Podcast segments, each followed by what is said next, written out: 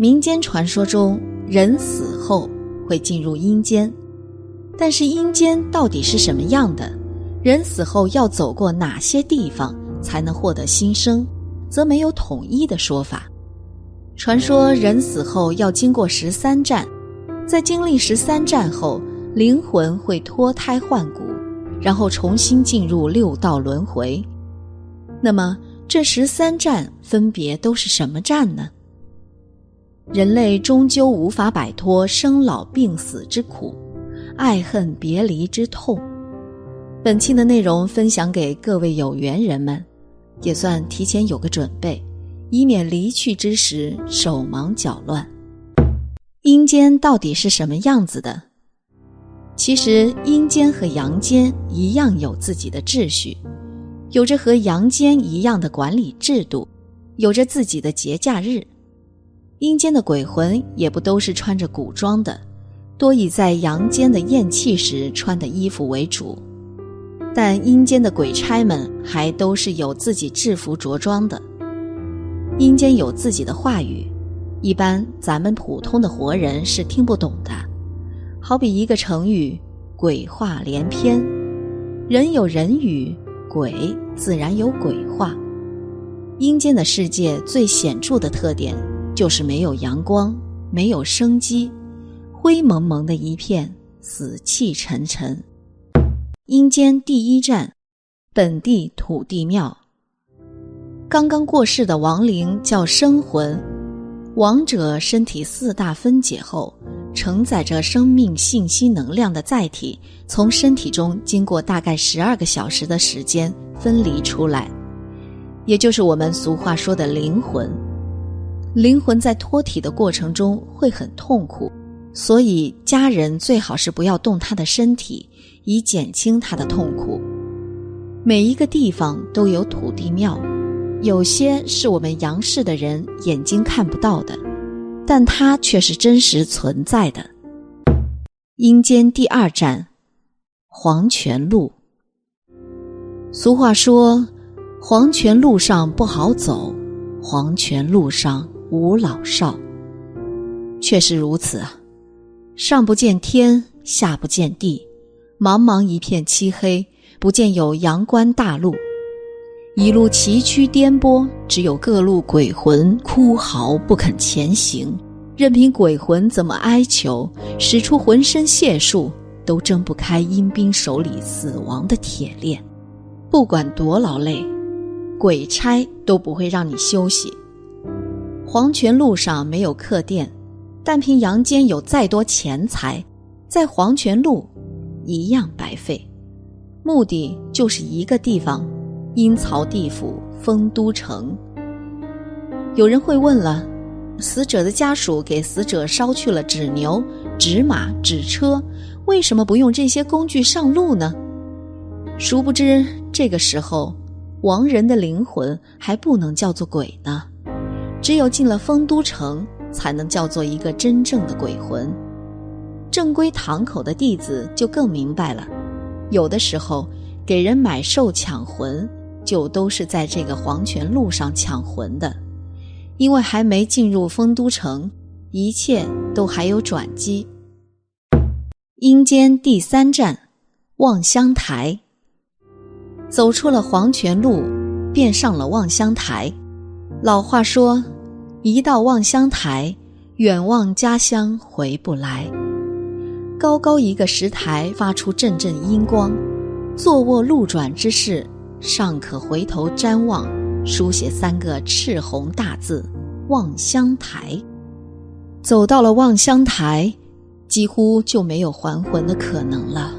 阳间的肉身，这个时候也差不多都到了黄金入柜装碾的时候了。这望乡台是南无大慈大悲的观世音菩萨，体恤众生不愿死亡、惦念家中亲人的真情实意发愿而成。让亡故的灵魂站在望乡台上，最后的看一眼自己的家乡，自己的亲人。站上了望乡台，能看到杨氏的家宅，看到亲朋好友，看到了自己已经死亡的肉身躺在那里。没有经历过生离死别的人是不明白这种撕心裂肺的痛苦的。劝君多一些宽容心，善待家人朋友，不要等到后悔莫及的那一天，一切都晚了。这望乡台上，不知承载了多少伤心的、悔恨的泪呀！阴间第四站，恶狗岭。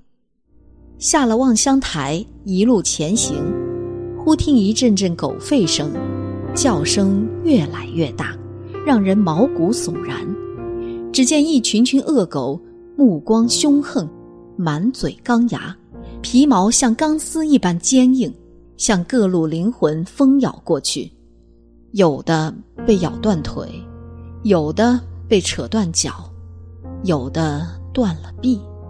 总之。场面惨不可睹，恶狗岭遍岭都是残肢断体、污血淋淋，能全身过恶狗岭者寥寥无几。阴间第五站金鸡山，越过恶狗岭即是金鸡山，分两道岭，笔直的山峰需要一点一点爬过去。形象的比喻，就要从鸡背爬到鸡冠。只有过了金鸡山，才能被称作鬼魂。一入金鸡山，一群一群的公鸡迎面而来，铁嘴和秃鹫的嘴有过之而无不及，抓得众灵魂皮开肉绽，深入五脏六腑，场面更甚恶狗岭，不堪入目。阴间第六站野鬼村，继续向前。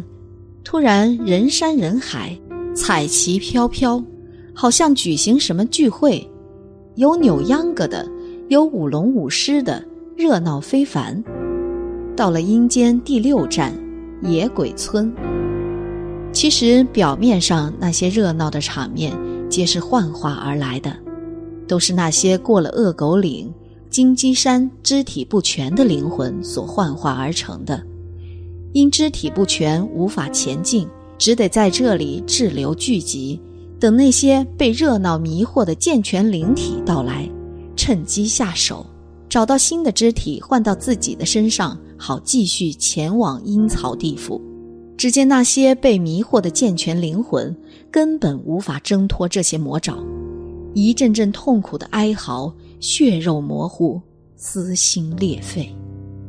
此时却看到下界有一些健全灵魂，可安然无恙的过关，不知缘由，便问童子。童子答曰：“皆是杨氏眷属，在亡人灵前焚化了买路三斤六两纸钱，健全灵体拿着这买路钱，方可顺利过关。”说罢，心中便知，有钱能使鬼推磨的缘由了。阴间第七站迷魂殿。过了野鬼村，前方有一凉亭，亭内有一口深井，正冒出滚滚泉水，这就是第七站迷魂殿了。过了这里，便是目的地阴曹地府丰都城，冒出的泉水便是迷魂水，过此每一鬼魂都要饮用。这样到了丰都城，才会醉吐真言，如实禀报阳间所做种种恶行。阴间第八站，阴曹地府丰都城。走出了迷魂殿，便真正的进入了阴间第八站，阴曹地府丰都城。丰都城城门给我的感觉，就是一个极其庄严、需要张望的行政单位。是那么的高高在上，让人庄严起敬。真是向上看，看不到星辰日月；向下看，看不到土地尘埃。进入丰都城，里面共有两道城门，在二道门和头道门之间，有两盏灯火高高悬空漂浮，却纹丝不动。一盏光亮无比，一盏昏暗黑沉。按灯走下去，进入了玉雕城的二道门。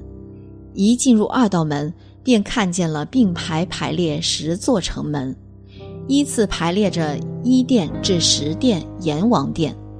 每个殿堂门口都有阴兵把守，阴兵穿着并不是彻底的古装，只是上身穿着的制服是古代的款式。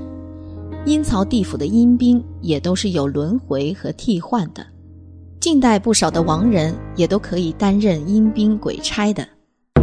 阴间第九站，十八层地狱。十八层地狱不是单独的一座城门，并不在十殿阎王排列中，单设一处。十殿阎王殿和十八层地狱内部是相通的，各路鬼魂从一殿开始过堂审问，有着照视镜、红铁柱、魔人台，各式不同的刑罚工具。掌管着这些刑具的阴兵也都是青面獠牙。没等到上刑，都吓得半死。一般的鬼魂通过第一殿审核后，阳世三监就到了亡人的头七。这个时候，一殿阎王会重新发批票交给阴兵，各路鬼魂带上捆仙索头七回魂，进行为鬼的第一次头七返阳，看望亲朋好友。如果有延误时辰不肯返回阴间的鬼魂，那么捆仙索就会施展灭魂大法，让这个鬼魂连做鬼的资格都没有。头七过后返回阴间的鬼魂继续等待审问，一殿一殿继续走，有委屈的一定还你清白，做下恶事的一定严惩不贷。在这里，杨氏三监造作的善恶将被一一披露，丝毫不会差。阴间第十站，供养阁。很多人有疑问：杨氏的亲属给死人烧纸钱、烧衣服、上贡品，亡人到底能不能收到？答案：只要正确、如理如法进行，亡人都可以得到的。这个中间的供养阁，好比阴间的邮局一样，专门负责传递阳间的供养品给死人。其实老祖宗留下的规矩说，人死后要烧七日、烧百日、要烧周年等等规矩，还是有道理的。阴间第十一站，鬼界宝。经过十殿阎王过堂审核后，没有罪过需要进十八层地狱受罚的鬼魂，都来到这里，开始过自己的鬼魂生活，守自己的鬼兽。等守完鬼兽，开始等待正常的六道轮回。鬼界堡有自己的法律，有自己的节假日。阳间人所冲撞的鬼魂，多数是鬼界堡里的鬼魂，只有极少数才冲撞到孤魂野鬼。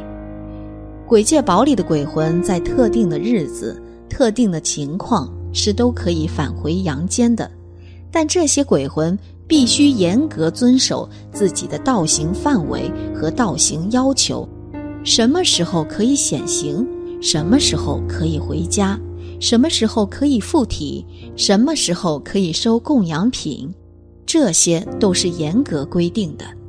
只要不遵法守纪，都要被聚魂到十殿阎王爷面前，打入十八层地狱。阴间第十二站，莲花台。即是地藏王大菩萨讲经说法所在地。地藏王菩萨曾发大愿：地狱不空，誓不成佛。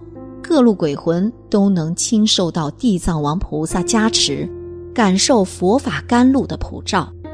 只要真正向善，放下欲望，即使成了鬼魂，都能很快得到往生。阴间第十三站，还魂崖。到了还魂崖，可以看到界碑，写着“金银桥”三个大字。桥上一个老婆婆拿着茶水，这个茶水便是孟婆汤。喝下孟婆汤，便忘掉了前世的恩恩怨怨、是是非非，投胎到各处。金银桥的那边是六个圆道，发出各色光芒，这便是六道轮回。投胎哪道？便要跳进那个原道，重新开始新一世的生活。人只要下生，终究要面临死亡。这就是六道轮回的本质，一切都不是永恒，皆是无常。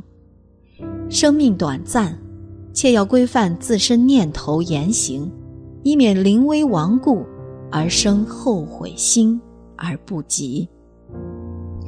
好了，今天的节目就到这里了，希望此次相遇能给大家带来收获。